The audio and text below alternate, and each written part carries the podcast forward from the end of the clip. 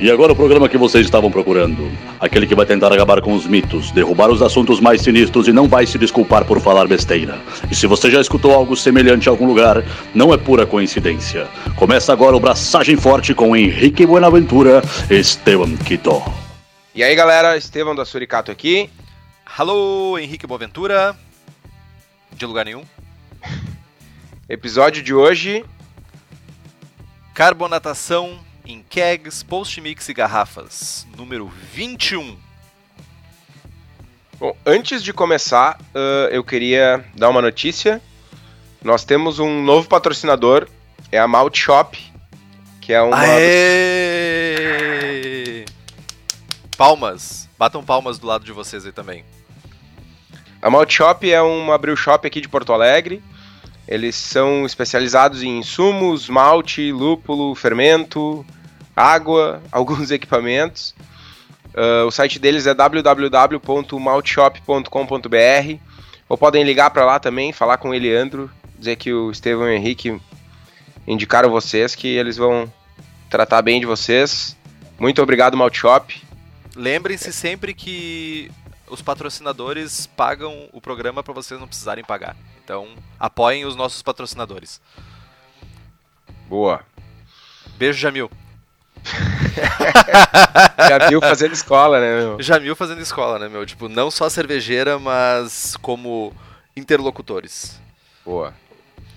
E aí, meu, o que, que tu tem feito nos últimos dias? Quer dar uma explicação pro público aí do porquê da, do novo hiato dos, da, nos nossos programas? Tirando o fato de que estamos mudando o equipamento e tivemos um problema com a, uma das gravações, então esse programa já foi gravado e nós estamos regravando. E certamente o maior dos problemas, bem entre aspas, né, que foi Blumenau, que exigiu toda e mais um pouco da tua atenção nos últimos tempos. Foi tenso. Mas fala um pouquinho pra gente como é que foi Blumenau. Tá bom, tu não vai falar de ti antes? Ah, cara, eu andei dando cursos de off flavors, continuo com espalhando a palavra, tentando levar o conhecimento e a e bons hábitos e bons conhecimentos para as pessoas interior afora aqui no Rio Grande do Sul. Uh, com curso de off flavors, inclusive consegui levar o curso de off flavors para minha cidade natal, no interiorzinho aqui do Rio Grande do Sul. Olha aí, hein? Filho pródigo, tal? a casa torna. A casa torna, como cervejeiro, olha aí. Ah, todo orgulhoso. Deus o livre. Mas... Alguém da família foi ver o curso? Que nada. Eles nem sabem o que é cerveja direito. Mas, cara, foi isso no, no geral. Uh, tem sido épocas um pouco conturbadas de tempo, principalmente, por questões de trabalho e outras questões envolvidas, mas tamo aí, firme e forte tamo gravando. É isso que importa. Boa. Agora me fala de Blumenau que eu também tô curioso. Cara, Uh, bom, Blumenau, cara, é o maior festival de cerveja do Brasil. Uh, é um dos maiores concursos do mundo, então sempre requer uma atenção, um cuidado todo especial. A gente curte muito participar. Antes de ter a cervejaria, a gente já participava como consumidor e é, é um clima muito bom. Assim, a gente fica aquela semana que, que na real parece um dia inteiro, porque tu sai do festival, toma um trago, dorme, acorda e vai pro festival de novo. Parece então, o dia da mas... marmota. Cara, é muito engraçado, é muito bom, é muito legal. E é sempre a semana do meu aniversário lá, então tem um motivo a mais para comemorar. Esse ano foi muito louco, porque, meu, foi meu aniversário foi tipo Woodstock. Queria agradecer, se tem alguém ouvindo, todo o pessoal que participou. A gente fez uma, um, uma festa às duas, três, quatro da manhã depois do encerramento do festival, com umas 300 pessoas na rua, banda e os cambal, Seva, galera que doou Seva, que emprestou chopeira, valeu, foi inesquecível, foi foda mesmo, foi melhor aniversário ever, tá ligado? E para coroar tudo isso, a Suricato, meu, bombou, vendemos quase tudo, levamos 29 cervejas. A resposta do público foi absurda a gente teve feedbacks muito bons. Pessoas que passaram o festival inteiro praticamente no nosso stand. Tipo vocês? Tipo clientes muito empolgados serva, tanto quanto nós, meu. Isso é o mais a fuder. E, tipo, cara, teve umas histórias uh, de, de pessoas assim do nada, meu. Tipo, chegou um, um americano que é casado com uma baiana, mora na Bahia e, e ele veio no stand todos os dias, tomou todas as servas. Ele, cara, eu quero levar umas latas e tal, porque eu preciso levar. Eu tenho uns amigos e, que trabalham desde sempre na Bells, na fucking Bells, tá ligado? E eu quero levar umas latas porque eles têm que provar as tuas servas. Eu, tipo, meu, Deus como livre. assim, velho? E aí, tipo, chegou no final, olha, ah, meu, eu vou, pra, eu vou em junho pra lá. ah, vamos combinar, tu me manda as servas mais frescas e tal, quando, quando os lotes mais próximos de junho. E se tu tiver disponibilidade, vamos junto, eu te apresento pro pessoal, sei lá, se quiser fazer uma colaborativa, alguma coisa, meu, na Bells, tá ligado? Nesse, esse foi o momento que Meu. ficou em estado catatônico e, Cara. ok. Alguém faz um CPR aqui em mim. Meu, isso é impagável, tá ligado? E Prazeres disso, do mundo cervejeiro, né, meu? É, meu. Teve o lance da plaquinha, né, meu? Que foi uma sacada que a gente teve de. de. Enfim. Ah, falar um pouco da. zoar um pouco com a realidade dos festivais. Que esse pessoal de podcast, esses beer influencer, vem pedir provinha. A gente Esse botou uma ah, plaquinha. Meu, pessoal de podcast são os piores, meu. Meu, é tudo uns, uns mendigos cervejeiro. E, e pior que não é nem porque. É por causa que não tem grana mesmo. não é nem porque ficam pedindo coisa. Mas, meu, viralizou a plaquinha do stand lá, o Beer Influencer paga dobrado. Correu o mundo, eu diria, cara. Chegou Meu, nas foi- Europa. Foi louco. O pessoal chegava tirando foto, dando risada, foi, foi bem engraçado. E foi bom porque algumas pessoas que, que são meio abutres, assim, do mercado, que ficam rondando as cervejarias, algumas pessoas ruins, ficaram longe do nosso stand dessa vez. Ficaram brabas de cara, enfim, então foi massa por causa disso também. Obrigado Mas, meu- por ficarem longe. É, a cereja do bolo foi que a gente foi votado no Untapped como a melhor cervejaria do evento, tá ligado? Tipo, cinco, cinco servas, eu acho, no top 10 do evento. Olha aí, ó. Meu, tipo, para o mundo que eu quero descer, tá ligado?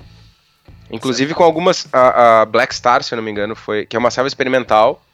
Que é uma ideia que a gente teve total. Alguns amigos, inclusive, disseram que não daria certo. É uma serva total. Beijo, triônica, assim. Beijo, Meneghetti. Isso aí. Meneghetti não acreditou. E foi, tipo, top 3 do evento, tá ligado? Meu, foi, foi muito massa. Inclusive, a ceva é uma. A base dela é uma Imperial Stout ácida, fermentada com brete, com madeira e refermentada com, com mirtilo. Em alguns dos programas pra frente aí eu dou a receita pra galera. Amiguinhos, eu vi essa cerveja sendo feita. Só pra dizer, tá? Só queria compartilhar isso. Eu não, não pude estar lá, mas eu vi essa cerveja sendo feita. Ou pelo E, menos meu, fermentando. Foi massa, meu. Foi bem massa. Foi intenso, como sempre é, mas com algumas emoções a mais, assim. Que E massa, teve o- meu. Teve o problema, eu só deixa eu fazer um jabá ao contrário aí. Teve o problema do, do, do sistema de pagamento, deu uma confusão, milhares de clientes insatisfeitos e tal.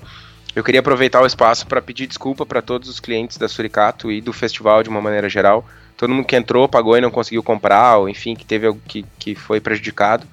Nós das cervejarias também fomos prejudicados. Nós estamos até agora negociando com, com a Bluetech para tentar resgatar um pouco do dinheiro que nós perdemos. E digo que tá todo mundo sendo tratado de uma maneira bem ruim. Inclusive, ah, geral tá se organizando para não participar do ano que vem, enfim. É, tá, uma, tá uma treta bem, bem ruim. E vamos ver, aguardemos cenas dos próximos capítulos. Ansiosamente, porque é um festival que é muito massa, numa cidade muito legal, mas que se não tiver apoiando os cervejeiros, não adianta. Ah, é, tem que ser todo mundo junto, tá ligado? Eu arrisco dizer que era um festival muito massa. Talvez não tenha festival ano que vem. Ou talvez tenha festival com, com cervejarias, muito mais cervejarias locais do que, sabe? Porque tem Do uma que na- galera. Nacional, mas vai ser um É. festival estadual e não mais nacional. Porque isso é o argumento deles, ah, meu, vocês podem se rebelar o quanto vocês quiserem, tem uma fila gigante de cervejarias. Tá, meu, tudo bem. Mas tira alguns, alguns grandes do mercado aí pra ver se não, se não tem um impacto no. Perde relevância, sabe? Com E aí certeza. pega uma cidade que se vende como capital da cerveja e trata as, as cervejarias como. de uma maneira errada, sabe? Ruim. Meu, é, é- enfim, tem um potencial para treta muito grande aí, né? Aguardamos cenas dos próximos capítulos. Tá, mas chega, chega de falar de Blumenau, vamos falar do nosso tópico de hoje? Vamos falar de cerveja e vamos falar de fazer cerveja e como carbonatar a cerveja? Boa. Partiu!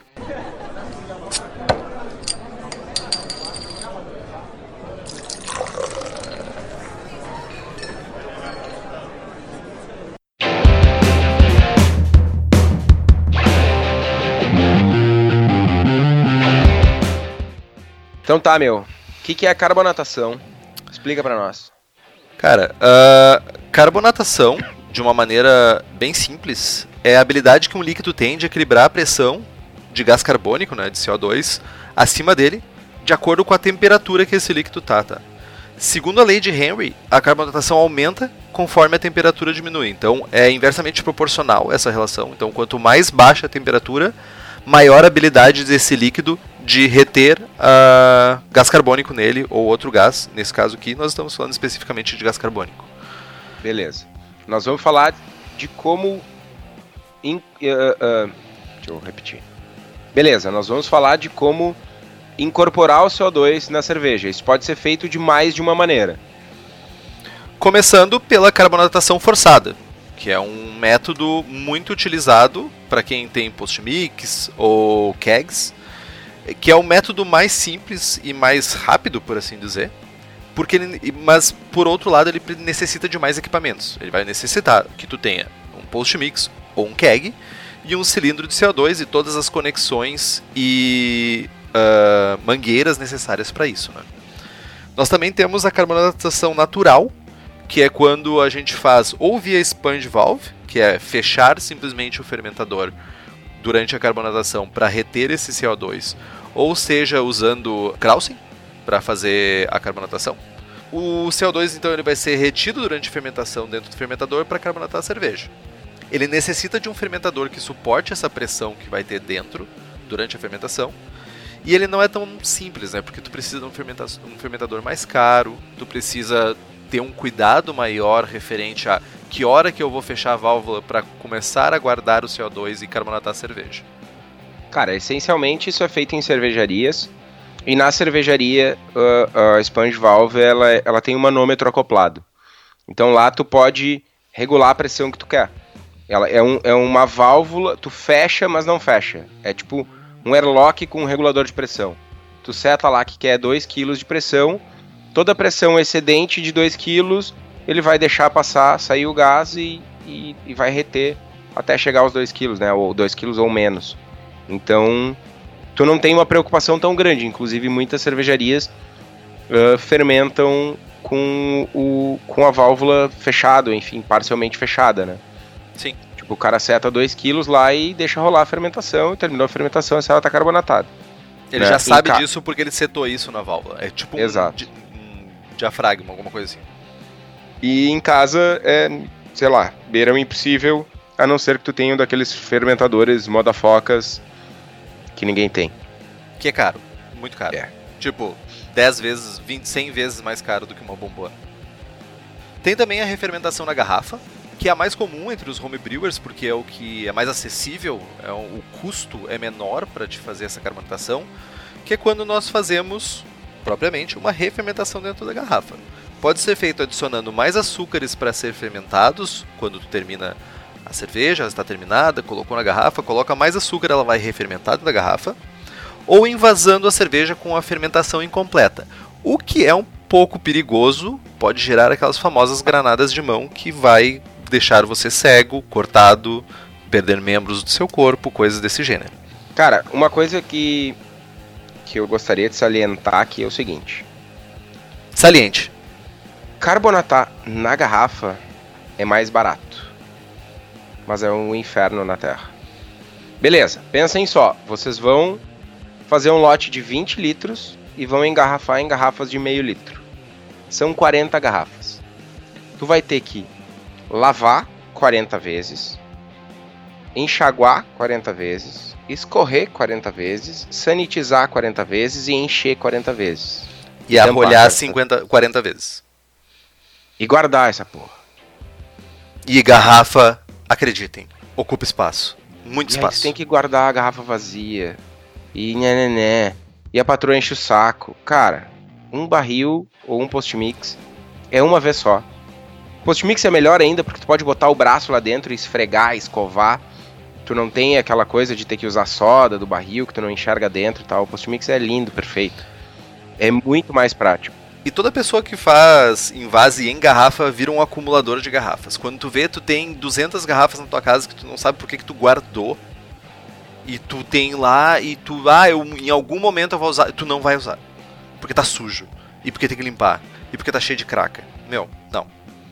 Cara, o primeiro investimento, quando se pensa em fazer cerveja, primeiro, primeiro que tu tem que fazer hoje é um kit post-mix cilindro. Inclusive, muitas vezes antes de comprar as panelas. Porque tem associação que tem equipamento para fazer cerveja, tem associação Boa. que tem câmara fria para fermentar e para maturar. Saca? Então tu não precisa comprar panela, não precisa comprar geladeira, beleza.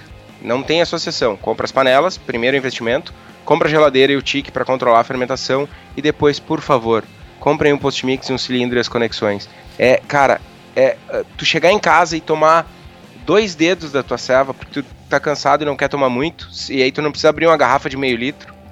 Ou sei lá, tu fez uma Imperial Stout moda foca de 14% de álcool, que tu não vai tomar 500 ml, saca? É muito mais prático, é muito melhor, é muito mais rápido. Ai, que tó, mas eu quero pegar e eu quero guardar pra botar e dar pros meus amigos. Growler, velho. Growlers. Não, não, é, espera o restante do programa aí que depois a gente fala mais sobre isso. É isso Beleza? aí. Então. então, depois do, do rage, de todo o ódio destilado contra as garrafas, ah, é importante também que a gente saiba que cada estilo tem o seu nível de carbonatação desejado, né? Aquela regra de que X gramas por litro e tá sussa, não é bem assim, né? O buraco é mais embaixo. O buraco é mais embaixo. As, Cask, as Cask Ales e as Barley Wines geralmente têm de 1.5 a 2 volumes. Já as Porters Stouts, elas vão um pouquinho além, de 1.5 até 2.2 volumes. Geralmente as Ales, no âmbito mais geral, vão de 2.3 a 2.6. As Lagers europeias de 2.4 a 2.6. As cervejas norte-americanas de 2.5 a 2.6, elas são mais padronizadas na carbonatação. E cervejas de trigo e cervejas belgas vão de 3 até 5, 6 de carbonatação. De volumes de Tá, mas- carbonatação. Uh, tu tá falando em volume, a gente não falou o que, que é volume ainda. Explica pra nós. Boa pergunta. O volume é a quantidade de CO2 que a gente tem dissolvido na cerveja. CO2, gás carbônico. Então é o espaço que o gás carbônico ocuparia a uma pressão de uma atmosfera, em torno de 1 kg por centímetro quadrado, alguma coisa assim, é um, é um arredondamento. Então, se a gente tem um 20 litros de cerveja que contém 3 volumes de CO2, o CO2 ocuparia 3 vezes o espaço daquela cerveja, ou seja, 60 litros. Ok, tá, mas isso não é uma medida prática. Como é que se mede volumes de CO2? Eu não vou pegar um balão com 60 litros de CO2 e espremer dentro de um cilindro. Tu vai usar, logicamente, se tu estiver, por exemplo, usando um cilindro de CO2 para carbonatar a tua cerveja, tu vai usar um manômetro para saber quantos quilos de pressão tu está colocando. Beleza, só que isso é, isso é um ponto bem importante. Eu fiz a pergunta, foi, foi um trapzinho. Que é o ainda seguinte, bem que eu não, ainda bem que eu me escapei, né? a galera confunde volumes de CO2 com quilograma força que marca no manômetro do cilindro. Cara, o que que acontece? No post vai ter, no post do, do episódio vai ter a tabela de conversão. Com essa tabela de, essa tabela de conversão, ela referencia a temperatura da cerveja e a pressão necessária naquela temperatura para tu atingir uma carbonatação de X volumes. Então, não é simplesmente, ah, eu quero dois volumes, eu vou lá e boto 2 quilos. Não. Tu tem que medir a temperatura da cerveja, olhar na tabela de conversão qual é a pressão equivalente que tu tem que usar. Então tu vai usar essa tabelinha, cara. Tem lá no post, é bem simples de usar, é uma matriz, tu procura lá, cruza a temperatura, procura os volumes de CO2 que tu quer, vai te dar a pressão que tu tem que aplicar lá no teu manômetro do cilindro. E aí depois a gente fala um pouquinho mais de quanto tempo demora e tal. Mas basicamente é isso. Volumes de CO2, como o Henrique falou, é o volume de CO2 dissolvido na cerveja, o volume é uma atmosfera, e a gente vai usar essa informação lá na tabela para descobrir quantos quilo, quilograma força de pressão a gente precisa aplicar. Beleza? Belezura.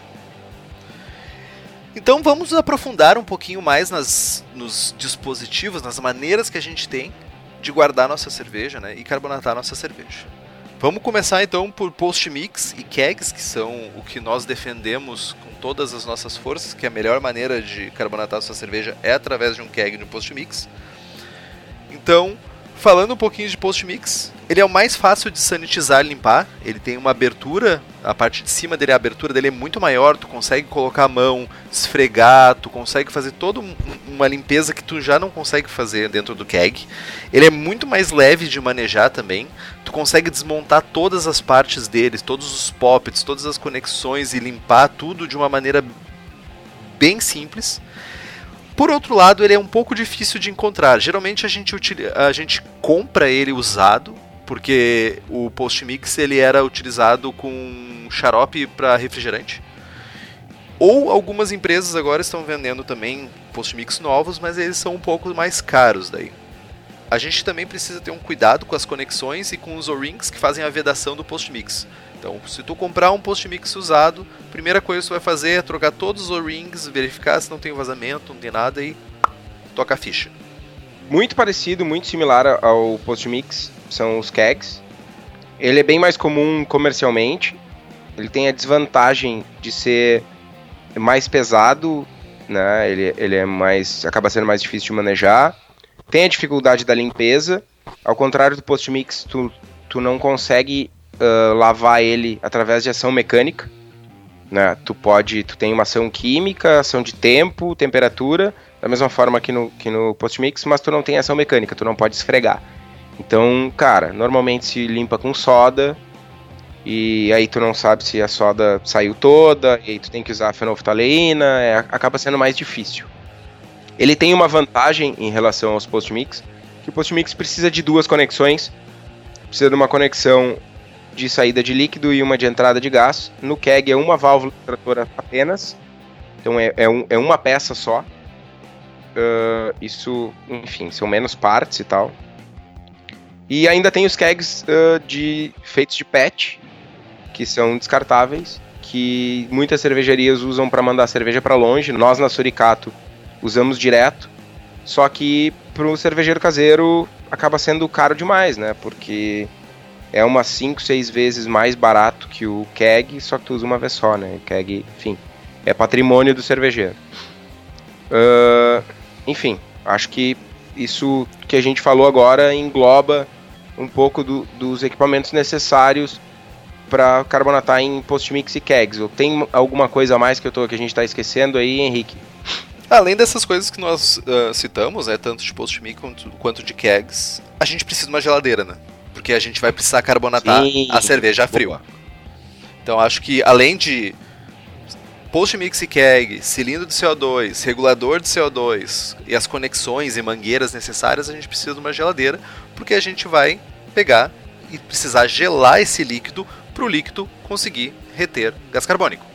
Absorver gás carbônico, incorporar gás carbônico. Olha só como a gente está ficando poliglota com as palavras. Cara, e falando em equipamentos, a gente tem um patrocinador, que é o Cerveja da Casa, que é especialista em equipamentos.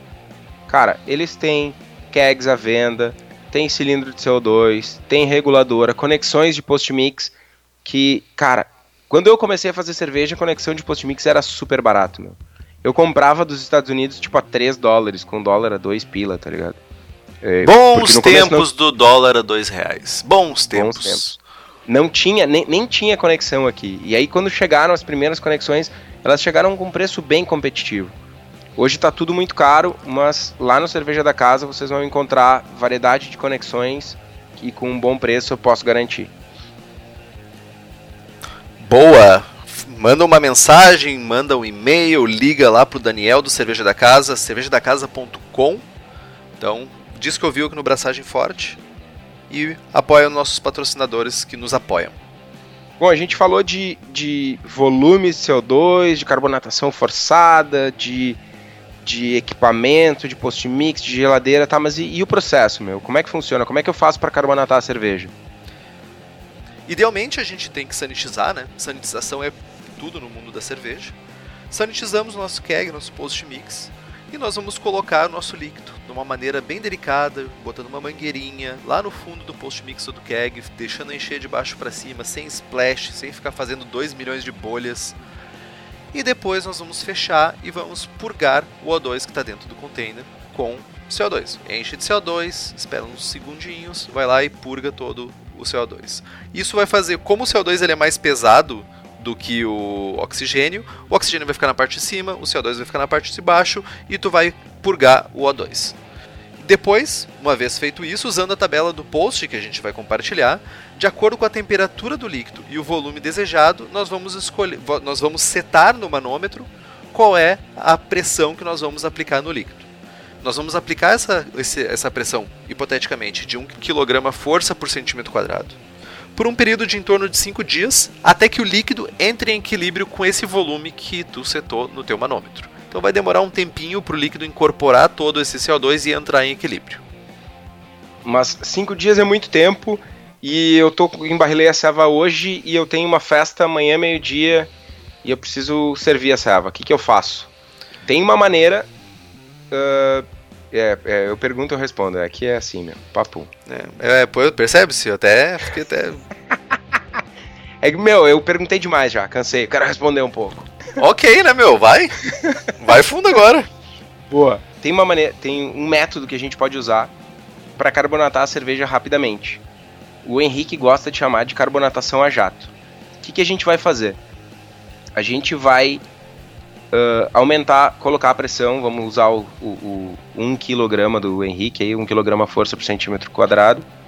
E nós vamos pegar esse post-mix ou esse keg e a gente vai chacoalhar. Loucamente. Loucamente. Meia horinha ali, pra frente e pra trás, chacoalhando, fazendo força. O cara já dá uma gastada, né? Aquele carboidrato, um pouquinho da selva e tal. E mais ou menos, né, meu? O cara vai ficando velho, vai tomando cerveja, vai engordando, né? Fala por Bom, enfim. Ti. É, falo mesmo. Uh...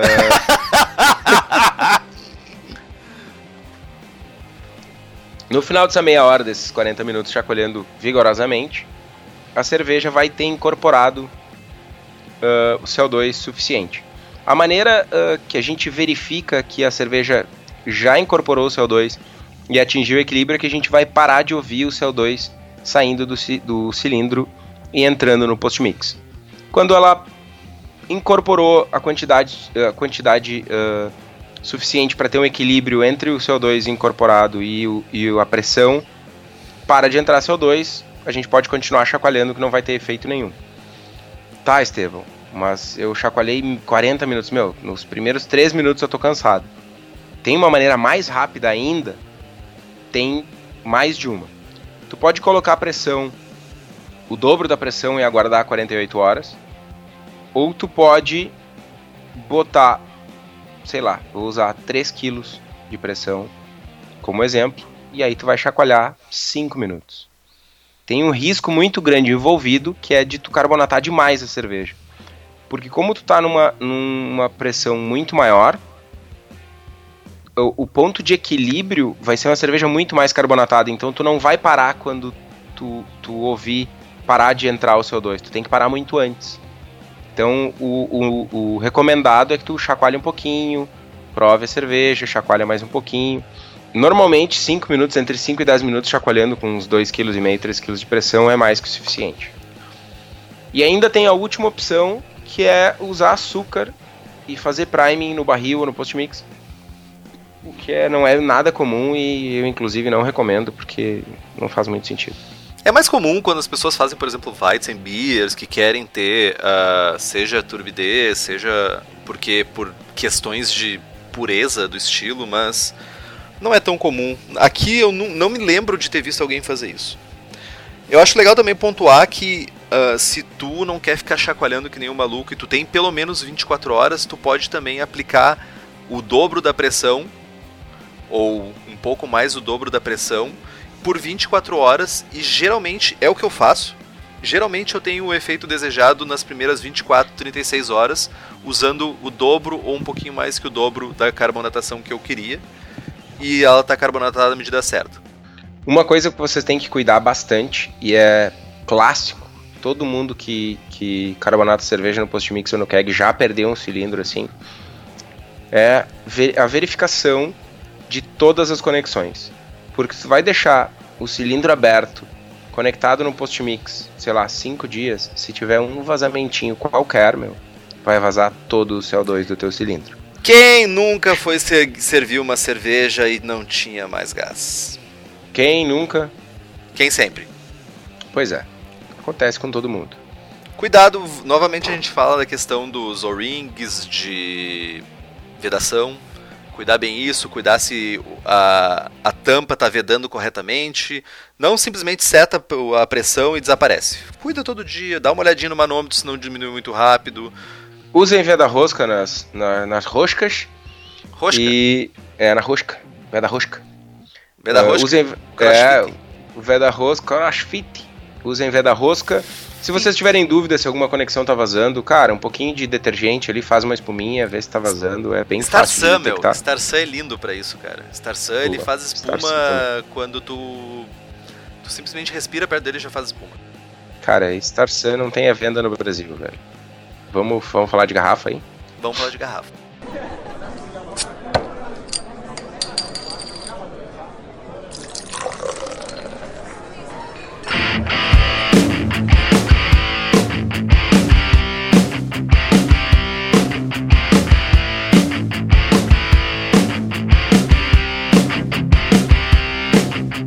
Aquela coisa que a gente menosprezou tanto no início do programa, a gente vai falar também porque é a realidade de algumas pessoas e tem pessoas que ou não tem grana para investir com isso, ou simplesmente querem ter garrafas, então beleza, meu, sussa, a gente tá aí, a gente tá aí para falar também disso.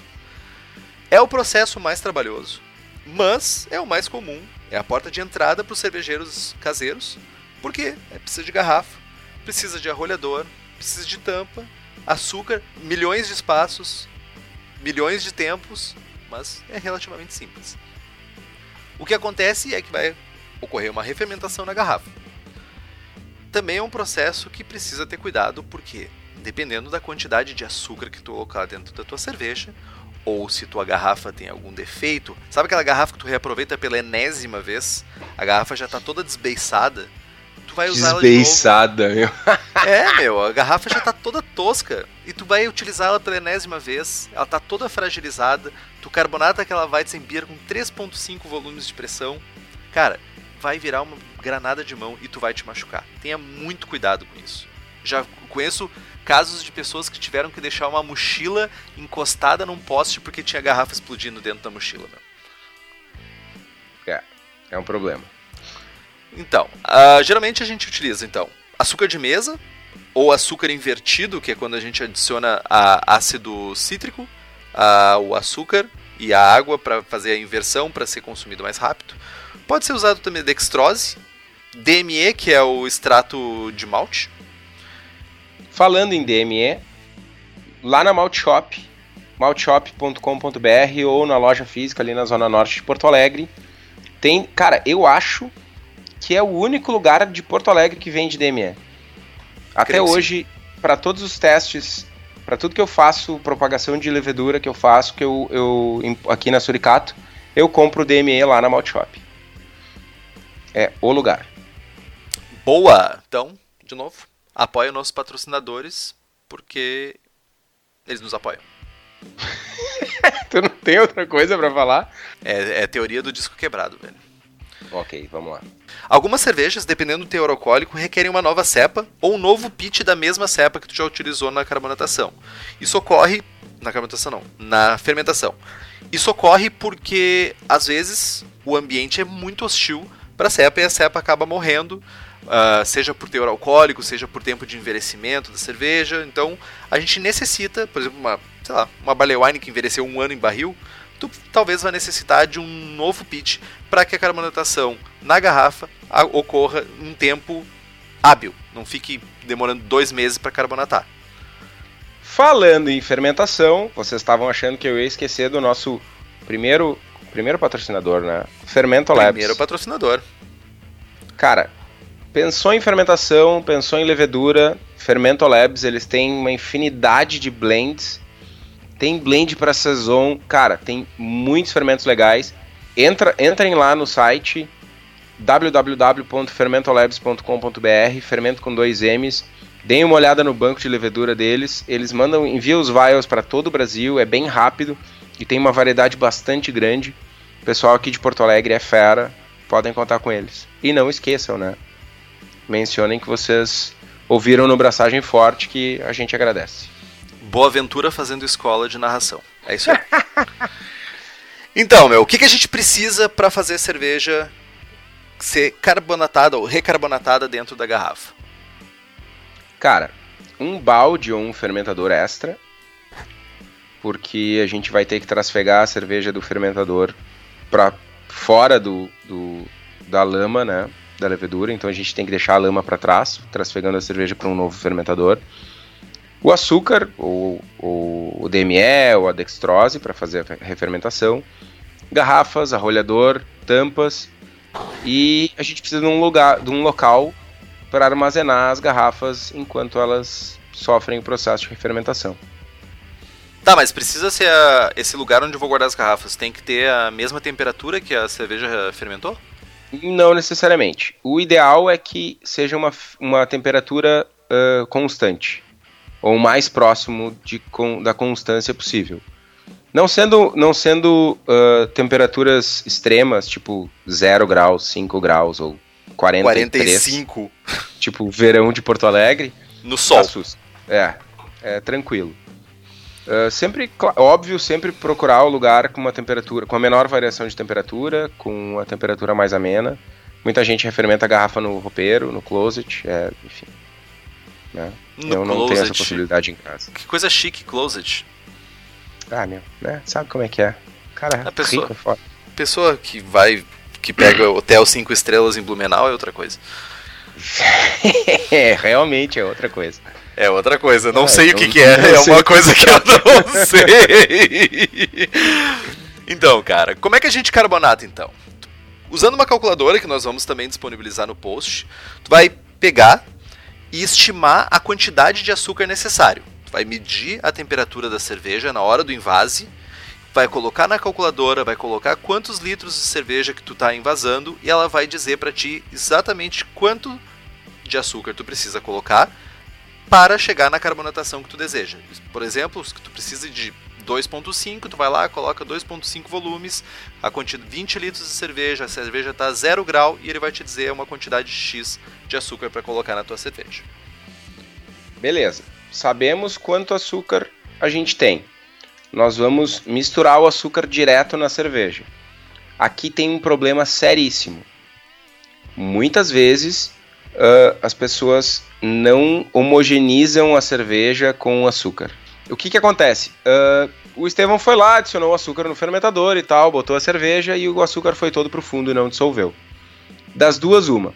Ou tu vai ter todas as tuas garrafas flat, porque o açúcar ficou para trás na hora de tu envasar, ou tu vai ter garrafas com mais açúcar e garrafas com menos açúcar.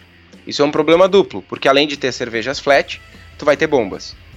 E isso acontece com mais frequência do que vocês imaginam.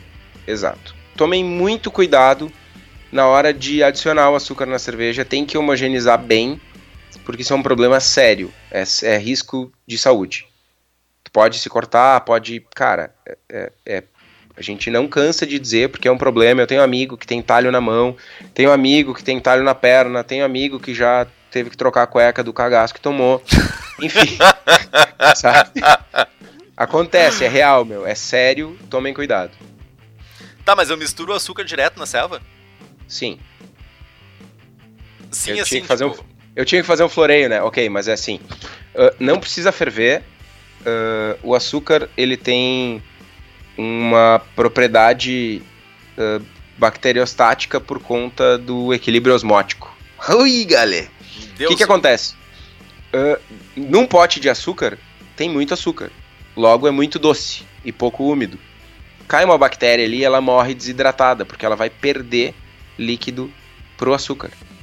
Então, enfim, açúcar não estraga, tipo, não tem, não dá mofo no açúcar, não apodrece, enfim, Podia ser, podia ser anti-formiga também, né? Podia ser anti-formiga também. podia. Enfim, normalmente o açúcar ele não apresenta maiores problemas. Tem uma galera que faz uma calda, adiciona um pouco d'água, ferve, aquece, esteriliza. é, é, traz uma segurança maior? Traz. Reduz o risco? Sim, mas o risco já é baixo. É, mas eu acho que também tem a questão. É, eles fazem isso também. Eu não vou dizer, eu também, quando eu engarrafava fazer isso, é uma questão de facilidade para homogeneizar a, o, o meio.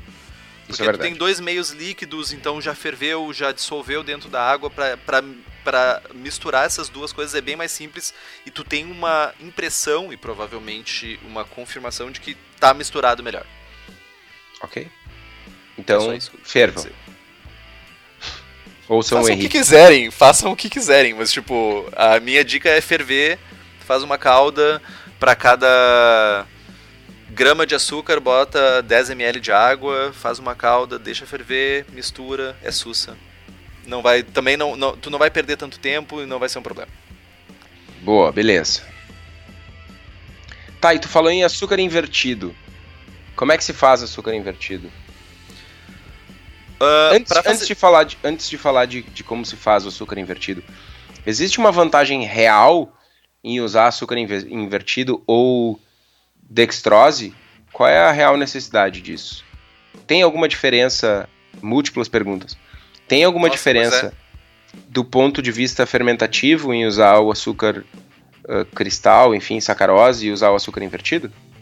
O açúcar invertido, ele é uma cadeia menor, se eu não estou enganado, de glicose, não? Yes, sir. Glicose, é de uma cadeia de, cadeia de glicose mesmo? O, a, a sacarose são duas glicoses juntas, e o açúcar invertido, ele, na verdade, tu vai quebrar essa molécula de sacarose em duas. Vai virar uma frutose e uma glicose, se eu não estou enganado. E aí é invertido porque inverte a polaridade da molécula. Para nós não faz diferença nenhuma. Para a levedura que está lá dentro da garrafa, que está lá dentro da cerveja, ela tem que fazer uma etapa metabólica a menos. Ela não tem que quebrar essa sacarose em duas para depois uh, metabolizar essa, esse açúcar. Então acaba sendo mais fácil para a levedura. Numa cerveja média, sei lá, meu, numa APA, numa Weiss, numa whatever, eu nunca notei diferença. Já usei dextrose, já usei que é uma molécula só, já usei açúcar invertido e já usei açúcar cristal, sacarose. Cara, mas o que, que vai ser uma diferença de o quê? Um dia? Se tu já Sei tá esperando lá, sete dias, oito dias, meu, tu esperar nove, não, meu, não, é um, não chega a ser um problema, eu acho. Sabe, tu já tá, já tá, já tá danado, velho, já tá ralado. Tu já tá esperando 10 dias pra carbonatar uma cerveja, se tu vai esperar 11, não vai fazer diferença.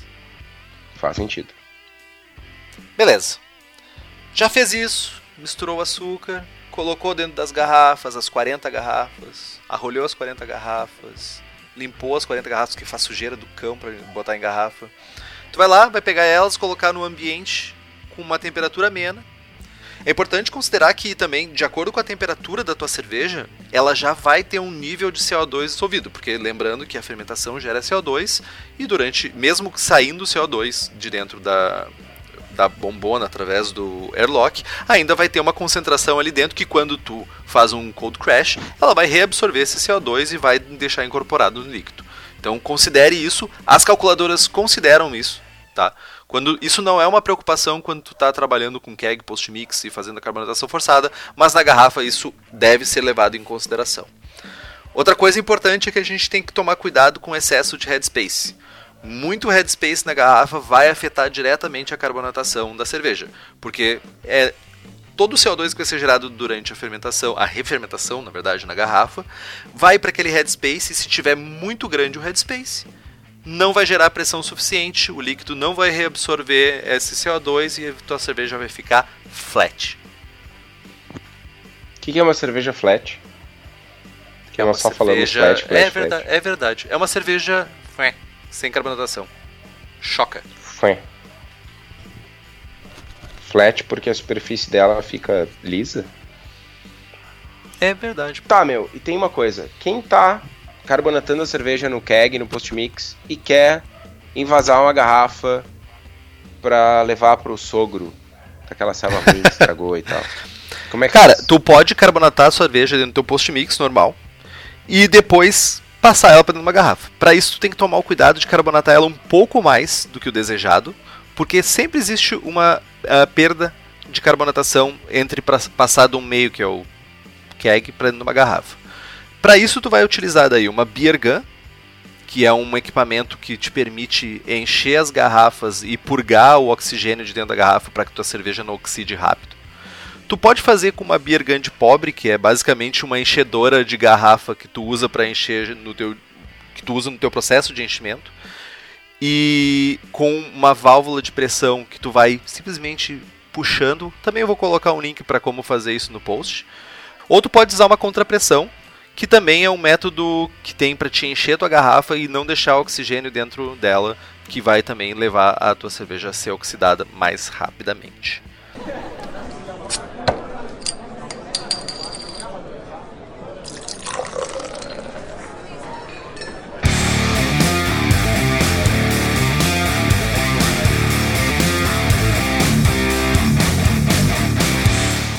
Então acho que a gente cobriu equipamentos, processo, fornecedores de insumo.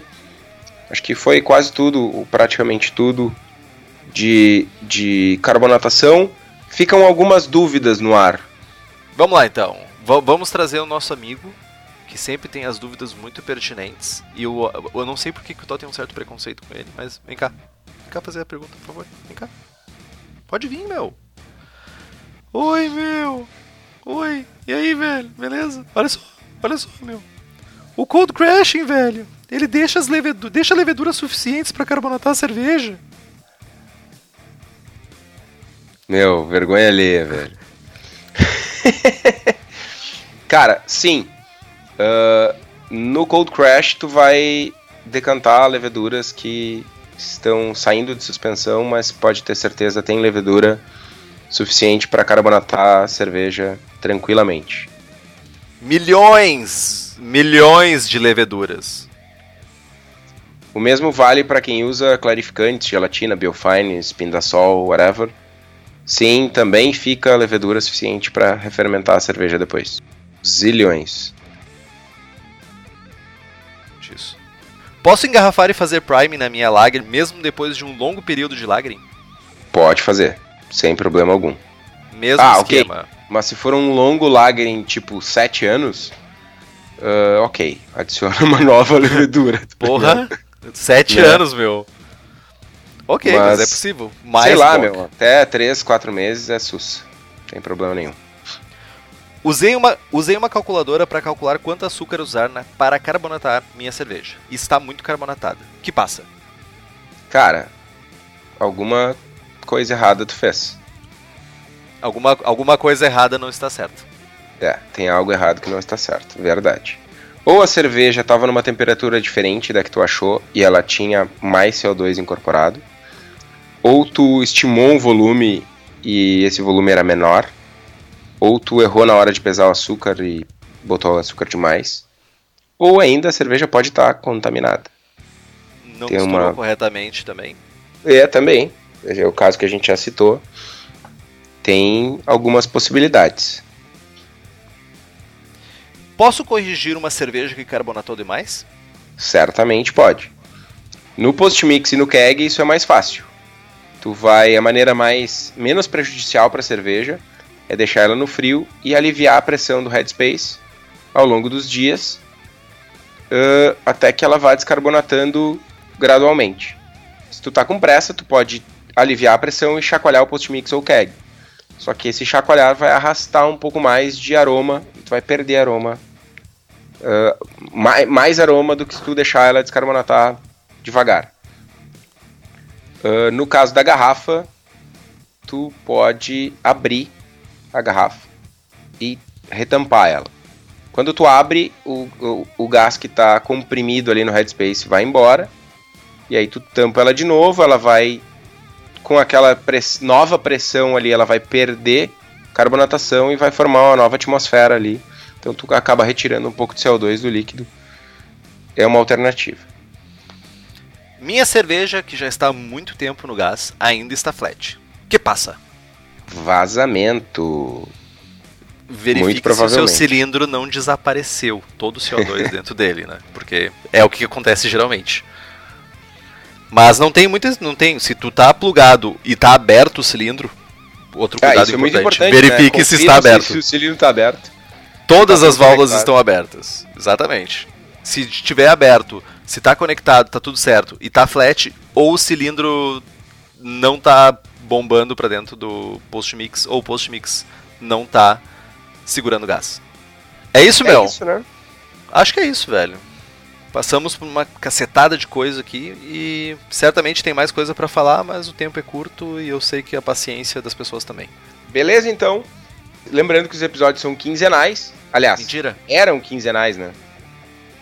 Eles são sazonais agora. Alguma coisa como isso. Não, mas a gente vai voltar a ter um, um- um ritmo mais tranquilo agora. Tamo- estamos com equipamento novo, estamos conseguindo fazer gravação mais tranquilamente, então agora vai estar mais sussa. Beleza pura. Não esqueçam de curtir a nossa página no Facebook, seguir a gente no Instagram, assinem o feed no site, que aí vocês recebem os- as atualizações dos programas direto no agregador de podcast de vocês. Boa! Lembre que às vezes as pessoas ficam perguntando assim: ah, mas saiu o programa, não saiu o programa. Use o programinha de podcast que você tem no celular. Se você tem um iPhone, tem o podcast. Se você, você tem Android, tem 200 milhões de opções de agregadores de podcast. Procura pelo Braçagem Forte que ele vai estar lá. Então tá, gurizada, compartilhe os episódios com os seus amigos aí, o pessoal do da serva, do grupo de braçagem e tal. Tem dúvida? Sugestões de pauta, críticas, e-mail para contato arroba braçagemforte.com.br ou mande uma mensagem para nós no Facebook. Lembrando também que você que quer comprar as nossas camisetas do Braçagem Forte tem o link para a Luxinha, nossa loja online lá no site do Braçagem Forte. braçagemforte.com.br Beleza, Beleza, então, então? era isso? É isso então, meu. Braçagem Forte? Braçagem forte. Feito.